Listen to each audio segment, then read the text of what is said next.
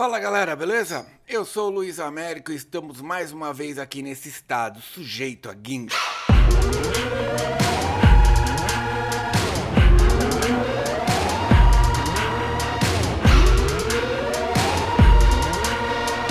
No episódio de hoje vou falar sobre Polybay, esse novo tipo de mulher geradora de conteúdo.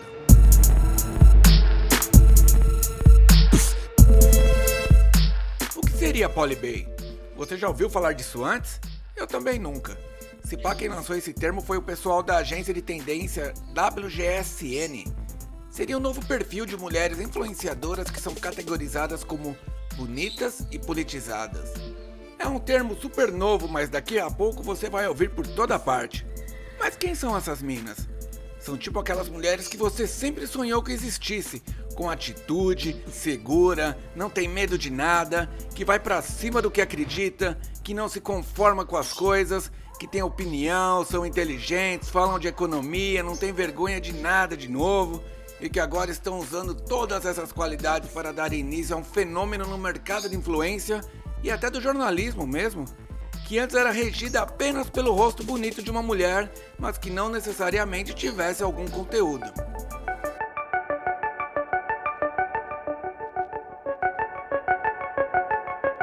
Agora, mais do que nunca, estamos vivendo um tempo em que é preciso se posicionar. Não tem mais para onde fugir. Hoje o influencer tem que saber falar sobre o que está rolando no mundo, no seu país, na sua cidade, e não apenas dentro do seu guarda-roupa novo ou dentro da sua mala de viagens. Ninguém mais quer saber da sua mais nova viagem ou da sua vida mais per perfeita, cheia de ostentação, sobre look do dia, tutorial para esconder as crateras do rosto, sua pose de quebrada, o humor de porta de padaria, esse luau de beira de laje, esse sarau de fim de churrasco, recebido sei lá de onde, meio que isso tudo já era.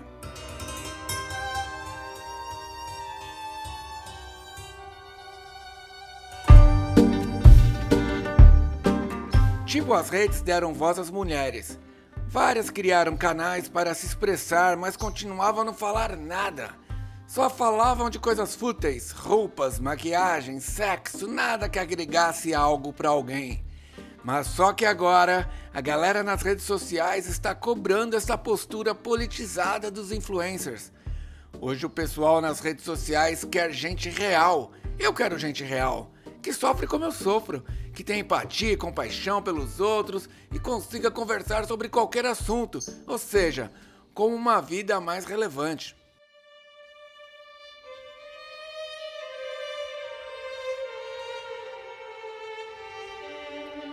Ouvi dizer que quem inspirou a agência WGSN foi a Kim Kardashian, que ela é uma celebridade americana, né, para quem não sabe.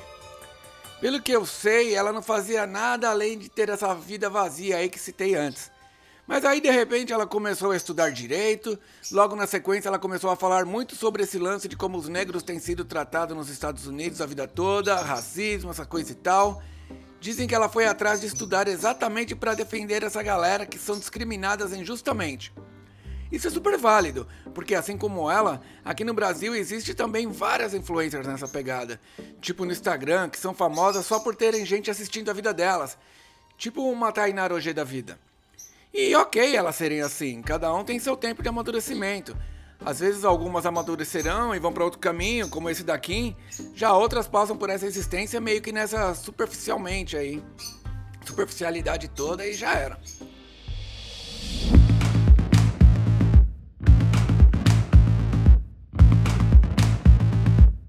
Esse lance de rotular é meio que estranho também, né, cara? Pelo menos é o que eu acho.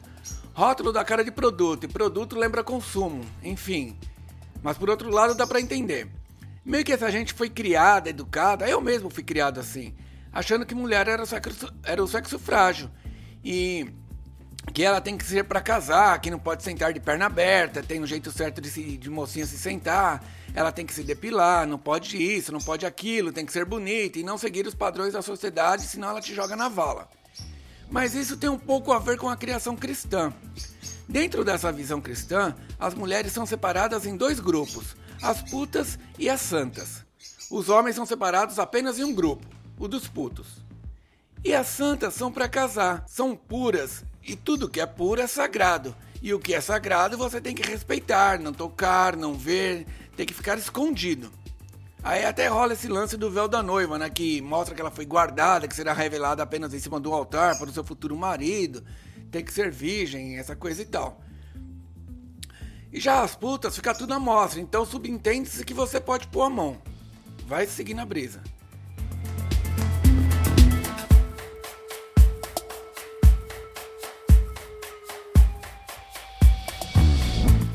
Aí na criação dos homens, eles associam que o que está coberto é para respeitar, é o sagrado tal, e o que está à mostra, como falei, ele pode pôr mão.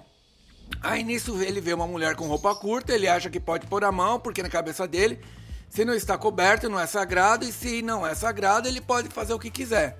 Ela é uma puta, e se é puta não é para casar, então logo eu posso fazer o que eu quero. Assim meio que nasce a cultura do estrupo, né?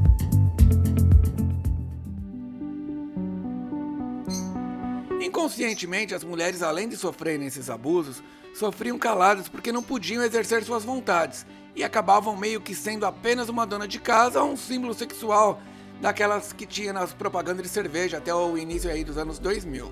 Nunca existiu essa possibilidade da mulher ser outra coisa que não a mulher de alguém, ou a tia véia solteira, sem muitas opções. Se fosse bonita, tava dentro, sucesso na vida, se não, aí já era, morte lenta e dolorosa agonizante day by day. Já os homens sempre puderam tudo.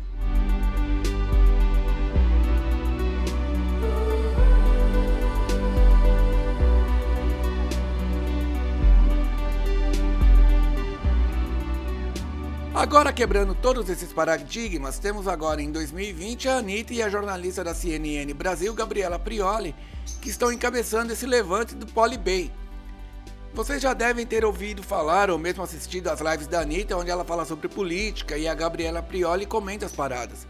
Mano, eu que sou motopeira aí, morro de preguiça de política, aprendi um monte de lance nessas coisas aí. Um monte de coisa nessas lives. Elas falam assim de um jeito fácil, cara, que qualquer um entende, meu. Eu mesmo entendi. E eu sempre assistia jornal e ficava boiando, cara. E como eu também tive um estudo de escola pública e repeti de ano mais de cinco vezes, eu nunca entendi nada dessas paradas, entendeu? E, então meio que essas lives dá para dar uma alfabetizada legal, cara.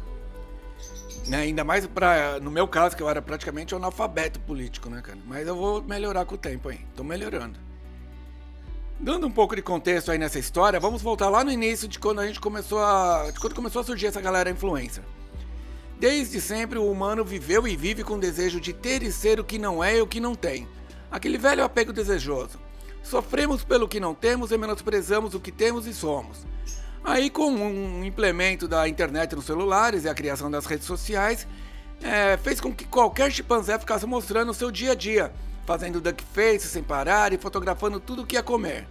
E nesse meio disso aí, meio que nasceu até os influencers, né? Essa foi mais ou menos aí o embrião da história. A gente, por outro lado, sempre insatisfeito com o que temos e com a vida que levamos, ficamos horas e horas stalkeando a vida de tal pessoa porque ela é famosa e queremos ser igual a ela ou a ele.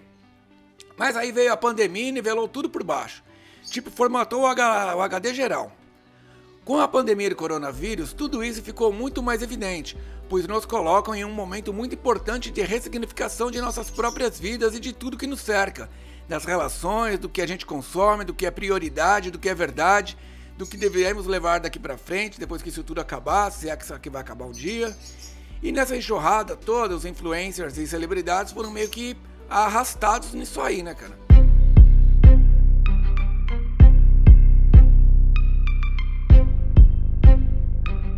Mas aí é claro que rola a galera que não quer perder o momento e vai na onda, né, cara? Que quer tirar a vantagem disso daí. Tipo, nunca opinou sobre nada com medo de perder seguidores ou clientes e agora quer rezar pro santo que tá mais perto da porta da igreja só para não perder a chance de lacrar algum assunto.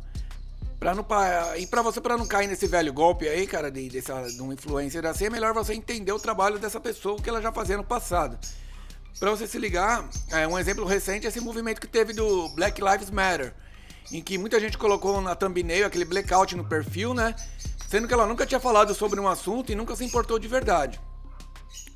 E daí, de repente, ela começou a falar sobre isso. Talvez ela continue, talvez não, talvez ela nunca tinha se importado Pode ser um start, ou então só aproveitando a onda mesmo, né, cara? Não dá para jogar tanto, mas por isso que vale a pena você olhar para trás aí para saber quem era.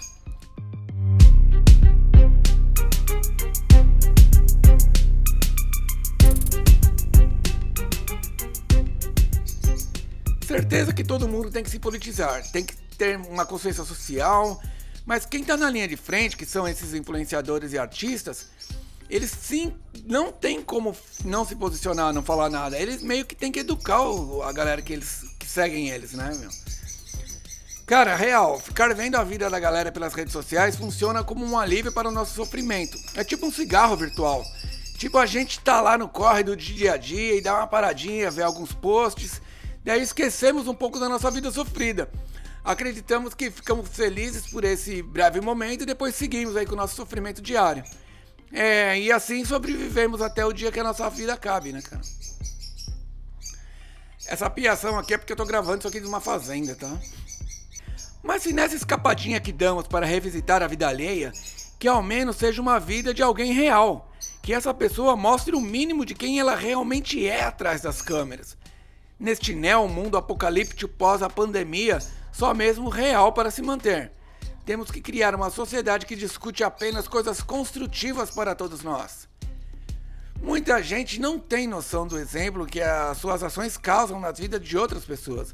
Hoje, ter uma vida significativa é ter um propósito, e essas duas palavras já não tem mais como andar separada. Mas é claro que não está errado a galera né, que continua postando qualquer coisa só para se distrair e alegrar as pessoas que estão vendo lá, a sua família, seus amigos, que seja, né, cara? A gente meio que é assim também. Mas meio que fica obrigatório você pensar nisso, né, um pouco além, para saber o que você está postando aí.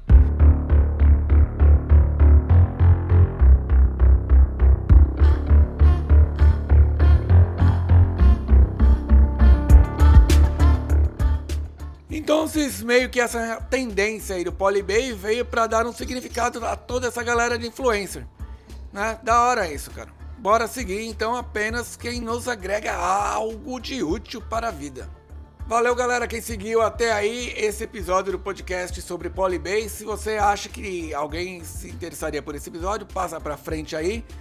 Se seguirmos resistindo e respirando nessa existência, semana que vem pode ser que apareça outro episódio quiser entrar em contato com a gente, é só mandar um e-mail aqui para karma, contato karma.news e falar qualquer coisa.